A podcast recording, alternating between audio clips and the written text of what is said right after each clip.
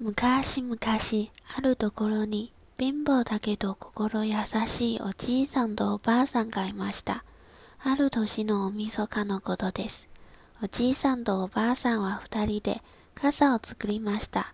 それを町に持っていて売り、お正月のお餅を買うつもりです。